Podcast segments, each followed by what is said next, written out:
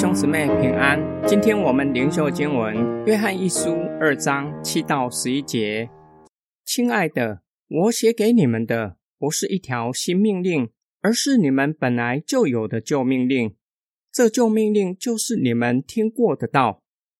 然而，因为黑暗渐渐消逝，真光已在照耀，我写给你们的也是一条新命令。这在神和在你们来说都是真的。凡是说自己在光明中，却恨他的弟兄的，他到现在还在黑暗里。凡是爱弟兄的，就是住在光明中，在光明中他就不会跌倒。凡是恨弟兄的，就是在黑暗里，也在黑暗里行事。他不知道往哪里去，因为黑暗弄瞎了他的眼睛。约翰告诉收信人，写给他们的是一条旧命令，是收信人出信的时候就听过的道，也就是彼此相爱的诫命。约翰表明所教导的，乃是源自耶稣基督的教训，不是约翰自创的，与假教师自创的有很大的差别。约翰又表明，黑暗渐渐消逝，光明已经来到。已经胜过黑暗的势力，以色列人引颈期盼的新时代已经展开，也就是透过弥赛亚开启新的时代。因此，旧的命令也是新的命令，有别于假教师的教训，是新时代的人必须遵行的命令。这条命令不仅真实的透过耶稣基督在十字架上的爱展现出来。也真实流露在信徒之间。约翰再次使用“凡说自己导正假教师的错谬，人若说自己在光明中，却是恨弟兄，那人其实还在黑暗里。凡爱弟兄的，就是住在光明中的人，乃是合神心意的，所行的也是合神的心意。人在光明中就不会被绊倒。也不会绊倒人。相反的，恨弟兄的，就是还在黑暗里所行的不合上帝的心意。他们的眼睛已被弄瞎，以致不知道要往哪里去。今天经文的默想跟祷告，一位主内的肢体告诉我，某人做了违反信仰的事，希望我可以去辅导他。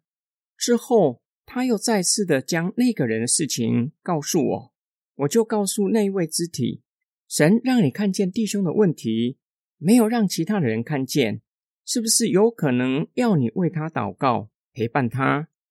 在教会中可能会遇到对教会和肢体相当热心的基督徒，感谢神给他们有这样的负担，也需要为热心的基督徒祷告。能够有爱心和智慧去陪伴有需要的人，不至于造成教会和肢体的困扰。对大多数的基督徒，有可能说不上爱弟兄，可能因为个性、时间不允许，或是其他因素，在情感和关系上没有跟主内的肢体有很深的连结，但是也不到恨弟兄的地步。我们若是从犹太人习惯用语来看，爱与恨，恨也具有不爱的意思。也就是说，不爱弟兄等于恨弟兄，给我们新的理解和醒思。我们若是看见弟兄的困难，没有主动关心，从某一个层面来看，显明我们没有爱弟兄的心。我们若是从约翰的群体和世界的张力来看，就会明白约翰为什么如此劝勉收信人。教会内若是缺乏爱弟兄的心，如何面对从世界而来的逼迫？